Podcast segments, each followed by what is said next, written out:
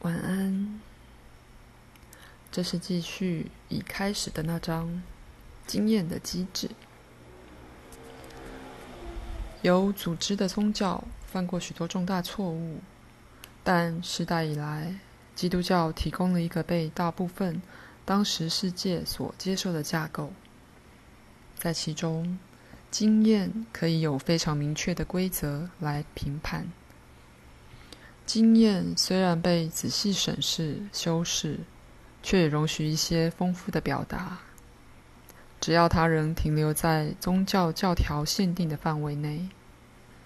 如果一个人是罪人，仍然有赎罪之道，而当然，灵魂之不朽性也大多不被质疑。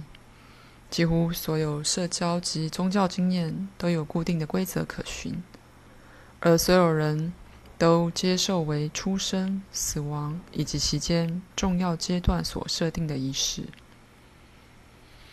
教会及权威，而那个人终其一生几乎自动的把个人经验结构成符合被接受的规范。在那些界限内，某种经验兴旺起来，当然其他的则否。你们现在的社会里没有这种整体权威。个人必须在枪林弹雨般形形色色的价值系统中走自己的路，并且做决定。那是一个在子承父业或交易婚姻时代过活的人根本想象不到的。因而，你们现在的经验与与中世纪的先人十分不同，而已无法领会你们现在主观态度。社交种类及特质与过去的不同。基督教虽然有许多的错误，但它最好的地方是告知了每个人人生的终极意义。在那时，人生之有意义是绝无疑问的，不论你同不同意，那是指定给他的特定意义。人们的梦在那个时代也是不同的。它充满了多得多的形而上之形象，而更常有圣人及魔鬼活跃其间。但整体上有一种信仰架构存在，所有经验都以那个观点被加以批判。这么说来，你们有多得多的决定要做，而在一个具有彼此矛盾信念，透过报纸及电视被带到你们的客厅里的世界里。必须试着去找到自己人生的意义或生命本身的意义。你们能以实验的想法来想事情，你们能尝试这个或那个，你们能从一种宗教跑到另一种宗教，或从宗教跑到科学，或其反面。在某一方面来说，这的确是中世纪时代大多数人不可能做到的。光是通讯方法的改进，就使你们随时随地被形形色色的学说、文化、狂热教派及学派包围。在某些重要方面来说，这意味着经验的机制实际上变得更明显，因为他们不再隐藏在一个信仰系统之下了。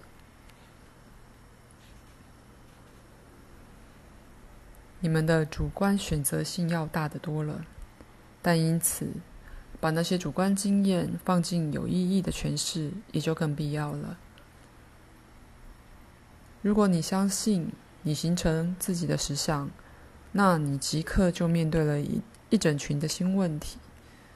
如果在个人与集体上，你们确实构筑了自己的经验。那么，为什么有那么多经验看来好像都是负面的呢？你创造你自己的实相，还是他特别替你创造完成？这是一个无缘无故造生的宇宙，或不是呢？那么，在中古时代，有组织的宗教或有组织的基督教，提出了一道信念的滤网，而个人透过它来看自己。自己那个无法透过滤网看到的部分，对这个人而言几乎是隐形的。所有的困难都是上帝送过来的惩罚或警告，经验的机制隐藏在滤网后面。现在，达尔文与弗洛伊德的信念合起来，形成了一个不同的滤网。只有当经验滤过了那个滤网，才被接受并且被看到。如果基督教把人看作被原罪所摧折，那么达尔文和弗洛伊德则把人看作一个有瑕疵族类的一部分，在其中，个人生命不稳定的存在着，随时听命于族类的需要，而以苟活为主要目标。却是一个没有意义的苟活，心灵的伟大被忽略了，个人与大自然的归属感也被侵蚀了，因为仿佛是人类需要牺牲大自然才能苟活。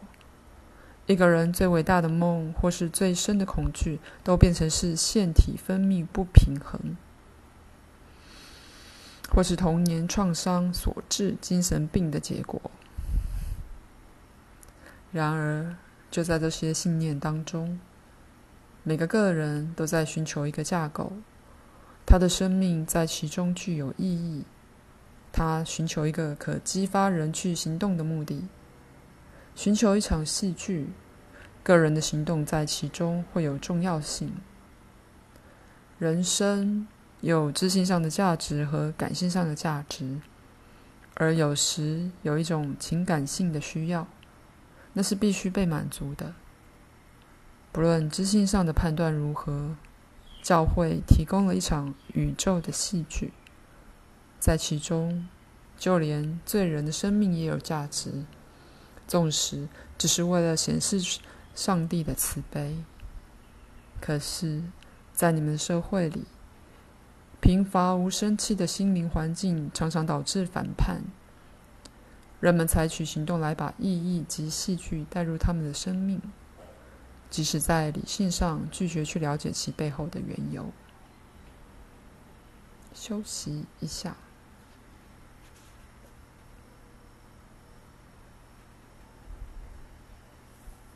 对大多数人而言，当上帝走出窗外之后，命运就取代了他的位置。而意志力也变得受到侵蚀了。既然一个人的特性、潜能及缺陷，太半被看作他无法掌握的几率、遗传及无意义机制之结果，那么他既不能为个人成就感到骄傲，也不能因为失败而被责难。比喻性地说，魔鬼走入了地下。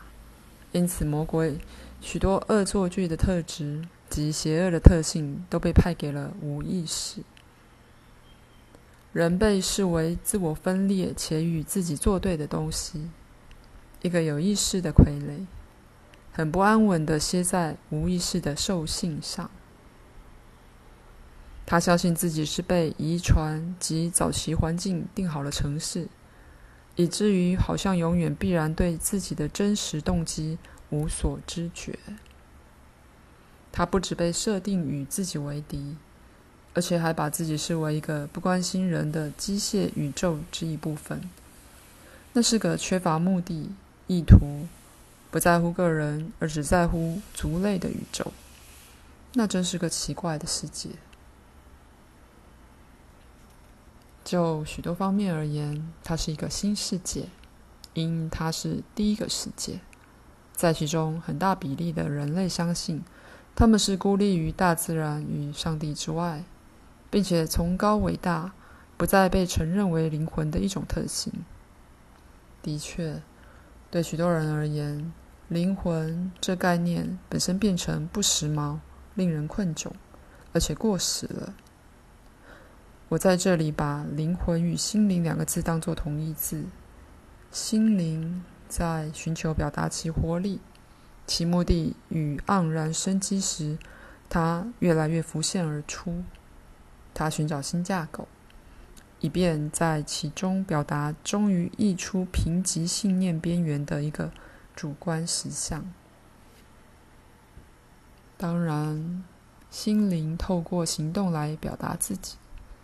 但在它背后带着生命自喜涌出的推动力，而寻求个人的完成，并且自动企图产生丰饶而有创造力的社会风气或文明。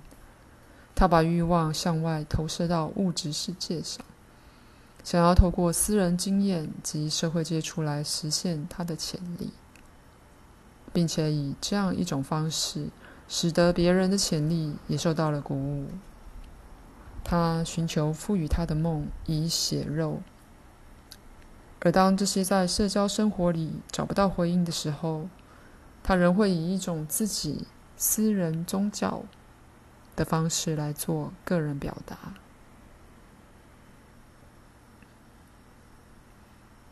基本上，人透过宗教而企图看见生命的意义。它是一个建立在深层心灵知识上的结构，不论被冠以何名，它代表了人与宇宙之间的关联。口述结束。